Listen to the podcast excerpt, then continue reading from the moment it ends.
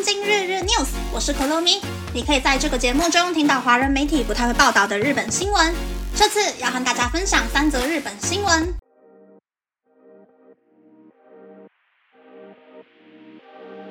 第一则新闻是禁止吃泡面，旅行要申请许可证。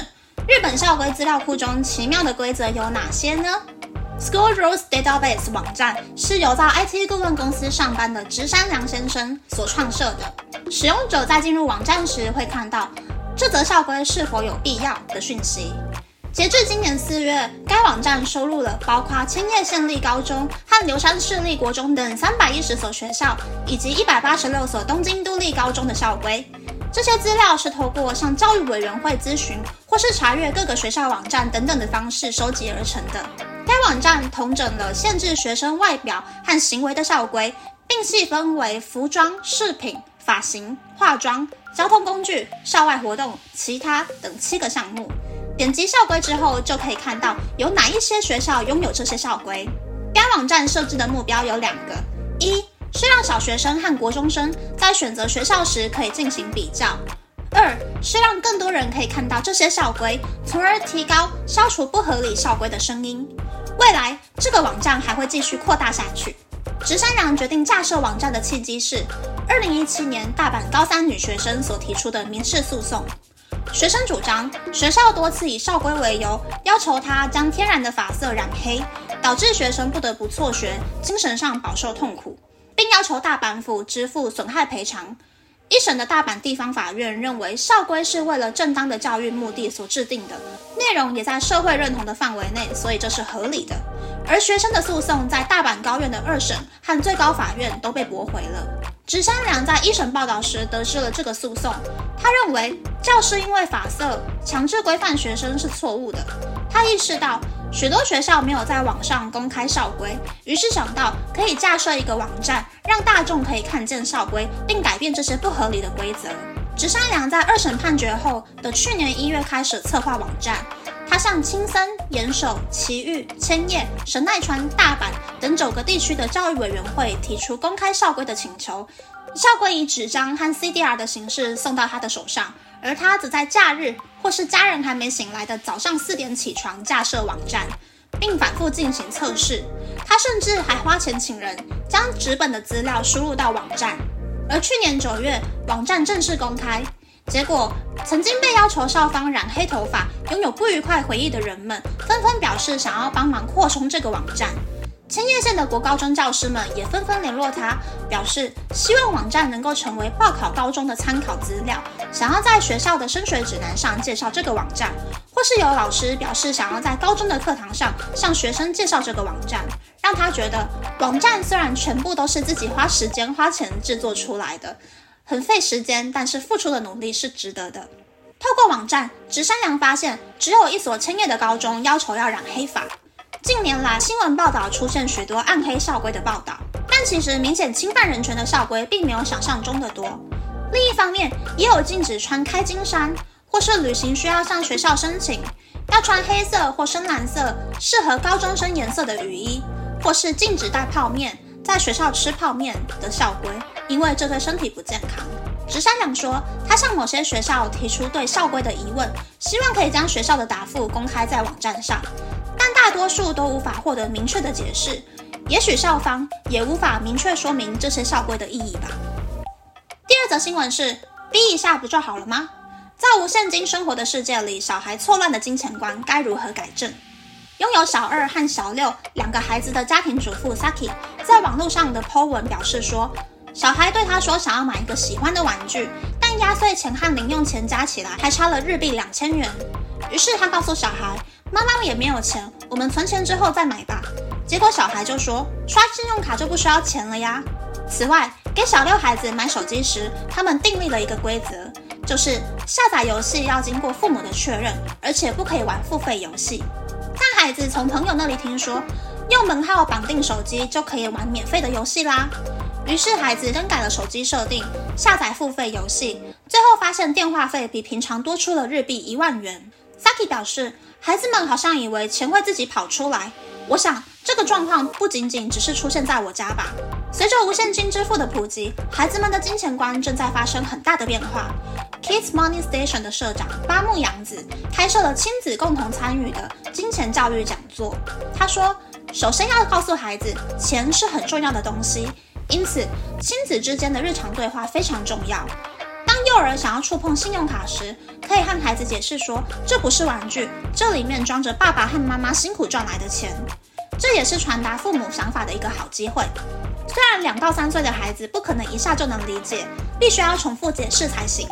当孩子上小学时，给小孩交通卡的时候，也要告诉他们交通卡的金额上限，并告诉他们什么时候可以使用交通卡付费。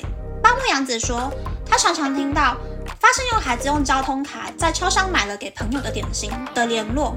对孩子来说，无现金支付比现金更方便。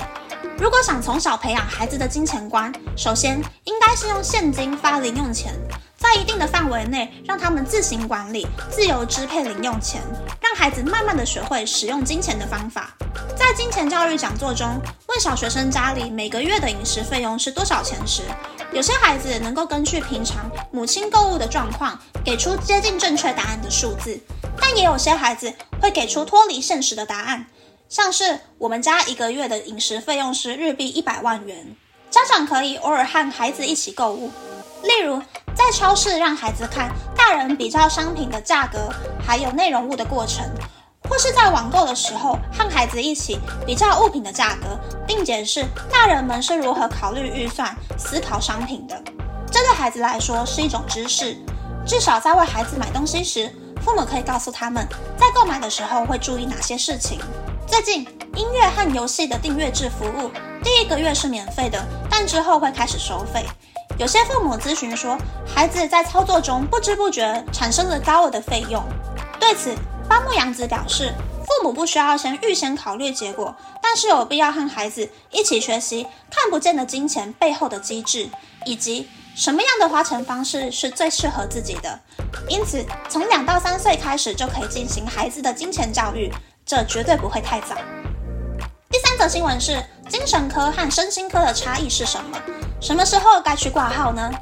新学年开始后，这两个月有一些人会感受到环境的变化而感到不适，也就是所谓的五月病的症状。不过，想要就医的人可能不知道自己应该要挂哪一科，这里就来解说就诊的参考标准。心理的症状是肉眼看不见的，但会反映在身体、表情还有行为上。出现以下行为，表示心理可能有疲劳症状。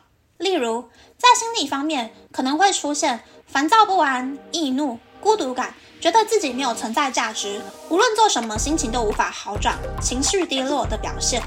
在身体方面，可能会出现睡眠品质下降、食欲减退或过度进食、体重减轻或增加、持续性的腹泻、频尿、耳鸣、头痛、月经不顺。身体疼痛、发烧、肩膀酸痛等症状，在行动方面可能会出现购物成瘾、喝酒量增加、无法做出决定、早上醒不来、迟到等症状。在脸部表情方面，可能会出现脸部肌肉紧绷、没有笑容的症状。这些症状可能会暂时的出现，但情绪低落的状态持续超过两周，这可能是忧郁症的前兆，必须要就医。身心科是以内科为基础。因为心理压力，身体出现症状时就需要去身心科诊疗。以腹泻为例，肠子本身是不容易产生疾病的，疾病通常是因为压力引起的自律神经失调所导致而成。当环境变化导致适应障碍时，建议可以去身心科进行治疗。精神科则更偏重于治疗心情相关的症状，例如抑郁症、思觉失调症及双极性障碍。然而，若出现睡眠变化、情绪低落和食欲减退这三个症状同时发生，并且持续大约两周的时候，不管是身心科还是精神科，都可以去挂号就医。以上是这次和大家分享的三则新闻。第一则新闻是校规资料库的新闻，这个很酷耶。通常校规都是写在小本本上面，没有在网络上公开。很多人是入学了，看到小本本才想说，我是不是走错学校了？尤其日本有很多奇妙的校规，像是不能够露出内衣的颜色啊，只能够穿特定颜色的袜子，长头发的人一律绑马尾之类。但其实还有更多我想不到的神奇校规。说真的，公开这些校规，其实对学校来说还蛮加分的吧，可以吸引到更多的学生入学。第二则新闻是电子金钱观的新闻。的确，现在的小孩没有体验到把钱储值进 BB 卡的那个时期，不会把电子支付跟钱联想在一起。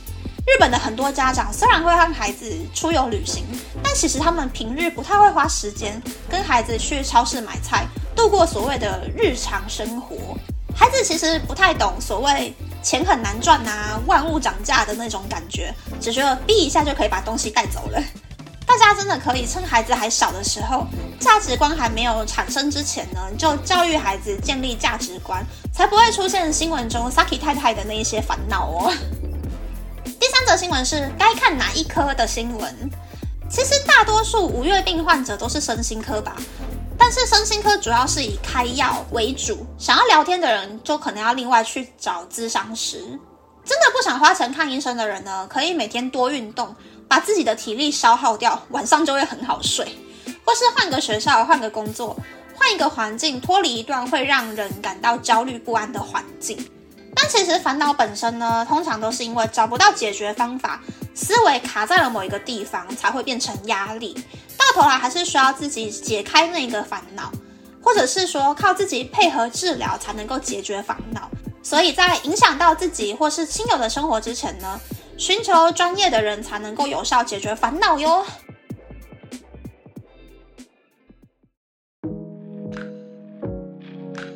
接下来想和大家分享，在录音前我去看了《Psycho Pass》心灵判官最新的电影。其实我动画第二季的时候，因为 BOSS 太变态了，看了几集就没有再跟下去。但前几天看到有电影版上映的消息呢，然后再加上我一点点想要吃爆米花，所以就跑去看了。真的是哦，反转又反转又反转耶！我都在想下一集要怎么演了。男女主角认真追案，但是又暧昧的气氛，跟一些引人遐想的小细节呢，还是很到位，非常的棒。